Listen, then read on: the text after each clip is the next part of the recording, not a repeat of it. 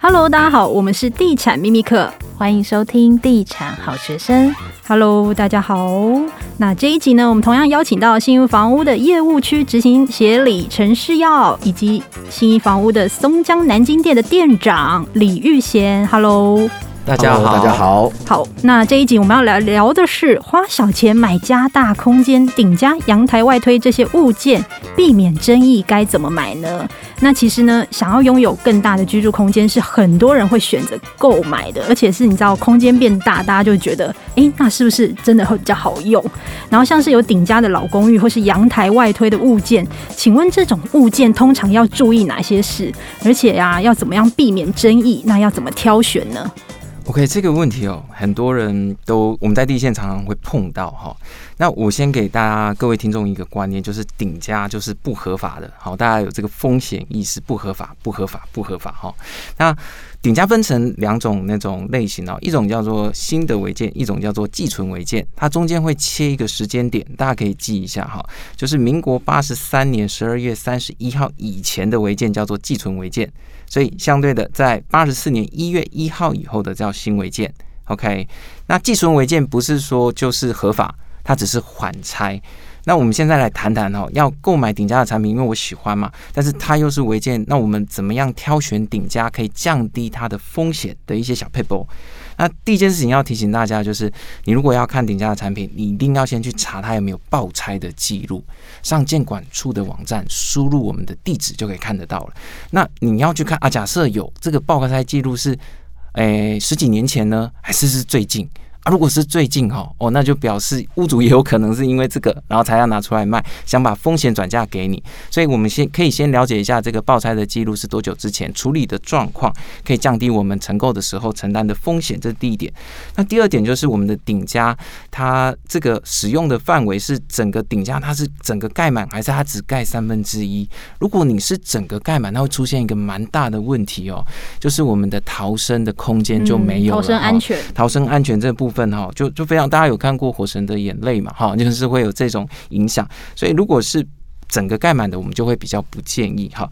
那第三个是我们顶加的材质，顶加材质一般来说分成 RC 或者是铁皮。如果可以，我们尽量挑选 RC，不管是在结构、防水或者是隔热上面，效果都比铁皮的要来得好。那再来就是有一点非常重要的，但台北市这边都有规定说，我们在顶架的使用空间上面最多是使用两个单位，意思是说最多就是两个两套卫浴。好，那如果超过三个以上哦，那就会被爆拆了哈。这一点也提醒大家。那顶加能不能够拆掉重盖呢？其实不行哦，我们不能说我们用这个空间，我把全部拆掉盖一个全新的，是不能这样的哈。我们在明刚才有提到八十三年十二月三十一号以前的这个空照图，好，它有一个范围，它的顶加的材质。好，包括你这个范围，就是你不能够假设你要重盖，你只能在这个范围以下去做呃一些微幅的修缮，不能够突出去，不能够增建超过这个空照图的范围。这个部分是要提醒大家的。那请问有合法的顶加吗？合法的顶加，哎，有合法顶加，其实这个条件蛮特别的。好，就是在我们的那个法定范围八分之一。意思是说，假设你三十平，大概就是三点多平的空间，但是你顶加如果是这样子盖，呃，其实使用效益不大，所以几乎近九成以上都是呃违法的那个顶加。那如果是像购买顶加这一类的物件呢、因为实际上它的买价就是会比一般的物件高嘛。那如果是在银行的估价上面，它估值会比较高吗？估值啊，呃，银行的估价，每一家银行其实他们的风险偏好程度不大一样。一般来说，我们可以分成四种哈，四种估价的方式。最常见的就是我们把顶价的使用空间乘以三分之一，并入我们权状室内的平数哈。那第二种就是，诶，我打包一个造价的成本哦，比如说我这顶价我就包呃两百万。好，然后扣掉一些折旧嘛，顶家可能有几年了哈，一些年份。那第三个就是有一些顶家它本身是有收租的，所以它用投报率去回推。但是顶家的投报又不能够跟一般的房子的那个投报的标准是一样，它可能会要求会高一点。假设一般的房子投报是抓三趴的话，那顶家可能要五趴到六趴，因为它是没有产权的。那最希望的是碰到啊屋主很阿萨利，哦就说哦我顶家这就是送的，好，所以以上是大概是四种四种那个。因呃那个顶家的估值，那会不会有那个使用上的问题啊？因为没有使用分，它又没有使用权嘛。那这个部分是会有什么样的状况吗？对啊，我们之前看新闻就有说，就是那个有那个有人把顶楼顶家拿来出租，然后变成楼下一到四楼都说那个租金我们也要分，因为那是我们大家的。哦，使用权的部分哦，哎，它其实顶家哈，先给大家一个观念，就是它就是一个公共空间。那你如果要去使用它的话，必须要整栋大楼的那个住户，他们有住户规约或者是分管协议，同意你去使用。但是有一个重点是，即便住户都同意你使用这个顶加，它还是是违法的。好，所以它仍旧不违法，只是你被爆拆检举的那个风险会会比较低一些。OK，那像顶加这种物件啊。它未来的转手性怎么样？如果我是卖方的话，我在卖房子的时候有什么地方要特别去注意吗？好，这个我来我来简单说明一下。因为顶加这这样子算比较特殊型的物件了。然后如果相较公寓其他楼层，其实相对我们在现场在卖的时候，确实是相对挑客户。那大部分的客户都要么就是属于啊，因为要三代同堂，需要很大的空间。好，那比较大部分比例的是收租。好，收租，再来一种可能相对客户群少一点，就是啊，可能是要打造所谓的空中花园。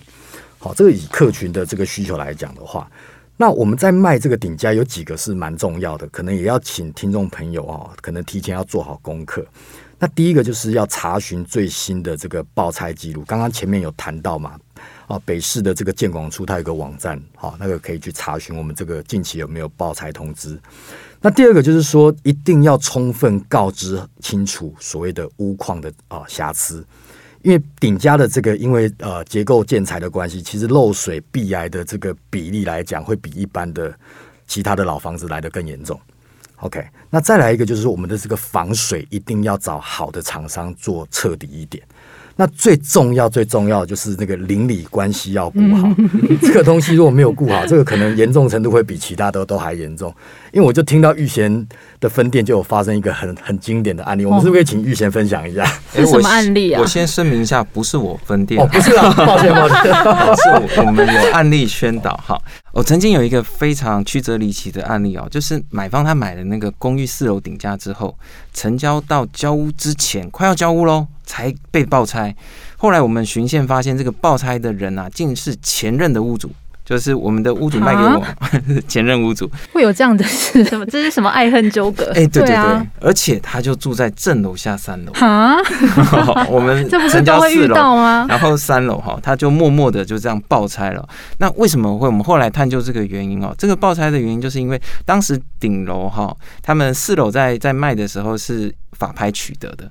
哦，所以他是屋主，现任的屋主是低于市价成交这个这个法拍嘛，好卖的比较便宜，所以三楼的屋主可能心有不甘了哈，所以就就会想要报，我们感觉了哦，就是报复现任的屋主，所以一直等到交屋前哦，有计划性的交屋前才来报财。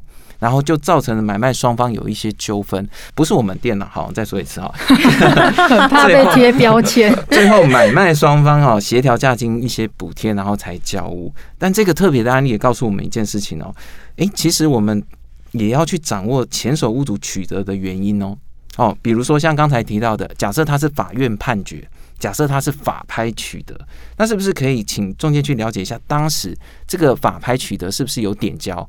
如果是不点交的这种怨念会比较深一点哦，就怨怨念会比较深一点哈。那那是不是曾经有发生什么纠纷？邻里之间的关系可以请中介去了解一下，或自己哈呃费点心去去打听一下，知己知彼，百战不殆。那再一次最后也提醒听众哦，因为顶家并非合法，那邻居的了解跟那个关系经营就非常非常的重要。如果您有要装潢前，记得一定要打声招呼，建立友好，送个小礼盒都好。建立友好的关系哈，我们降低我们被爆拆的风险。那也提醒大家，购买顶家有赚有赔哦，请多详阅不动产说明书。除了这个案例之外，之前有没有遇到其他买顶楼加盖争议的事件呢？你们应该接触还蛮多的吼。顶楼加盖争议哈，大部分是碰到说就是漏漏水的部分啦，漏水的部分。那其实我们在这个过去的经验里面呢，就是。刚才那个之前有提到，最最大的问题就是因为顶楼它受风面就是直接雨水是灌下来的，那常常就是我们屋主说我们有有做漏水。的那个保护，跟是事实上它是 N 年前做的漏水，所以常常就就搬进去之后，之后没多久，然后就哎、又又又渗出来了。那这时候就会出现说，又回到我们刚刚讲的，我们要请专业的厂商来到现场去判断，到底这个漏水的那个起始点是在呃交屋之前还是交屋之后。特别是顶家特别容易出现这样子的问题，所以呃，我们也提醒，就是不管是你是屋主未来要卖顶家，或是你是买方啊，未来要买顶家，针对漏水这一块啊，你要再提早提早的去自己要多方的了解他目前施作的程度跟范围，好避免后续哈还买了一个喜欢的房子，可是后续还要花很多时间处理漏水，就非常的麻烦。嗯，那像玉贤，你常年都是在这个第一线，其实也交手蛮多物件的嘛。是。那其听说你有一个小小的秘诀可以跟大家分享，就是关于这个阳台外推的这个结构的部分啊，是不是有一个小美感可以跟大家讲一下？哦，阳台外推结构，诶、欸，我我们我这样子讲好了。阳台外推啊，它如果是室内化使用，就是在原本的范围，它只把它的那个墙面给推掉，然后室内化使用，那我觉得结构上影响不大。但常常我们会发现，呃，为了要增加使用空间，所以我们在阳台又又外扩出去做凸窗，凸窗又再延伸做那种，这样好危险哦。对对对，就无限的延伸，就越长越大哈。那那如果去新北市，有些时候会看到一些蛮特别的景观哈，就是这这种。突出去的这种这种阳台的外推很严重的这种，它就会有承重的问题，那相对的风险会比较高。那另外我们也有一个小案例也跟各位分享了哈，就是我们之前有，而这个确实就是我们店有发生过的，我承认哈，就是 哦，通常我们看一个房子，然后它阳台外推出去，客厅阳台外推出去的时候，你要去留意一件事情，就是这个阳台外推出去的它原本的排水孔有没有封好。嗯，哦，因为我们做室内化使用之后，它基本上你就不会拿它来做排水了，所以，但它有没有封好会有什么影响？我们在今年的那个五六月的时候下好大雨，嗯，对，然后突然就是，哎、欸，屋主就就就新买的这个房子，然后就通知我们说，啊，我的那个装潢怎么都泡水了？就在阳台那个地方啊，原来是什么？原来是前屋主装潢好了，他把客厅这个外推出去了嘛，哈，他没有封管。没有封管啊！他想说他是悲剧，他想说他是三楼，应该不会回堵到三楼啊。结果今年下暴雨嘛，哦，一般我们都会认为是二楼才会有那种管线那个回堵的状况。哎，结果那个暴雨的那个就把它整个推上来，那个管线没因为没有封好，直接冲到他的那个装潢就整个毁掉。天哪！你如果新装潢，你等于就毁嘞，就变泡水屋了。对啊，对啊，所以我们也提醒哈，如果您在客厅这边有看到阳台外推室内化使用，你要。特别再去询问一下，他当时有没有封管封好啊？如果没有的话，哦，宁愿多花一点钱，好，把那个就是把它封管再封好，再盖回去，避免未来你的装潢哦受到很大的影响。好，还是要提醒啦，很多东西都是不合法的，所以真的不要去。啊、但是因为很多人真的是有空间的需求，没有办法，就是还是会去选择这样的物件。所以今天我们的两位来宾也分享了很多秘诀跟一些要注意的眉角给大家。如果说大家真的要挑选这样子的产品，那一定要好好留意这一些诀窍。好，那我们今天就谢谢两位哦，那我们下集再见，拜拜，拜拜。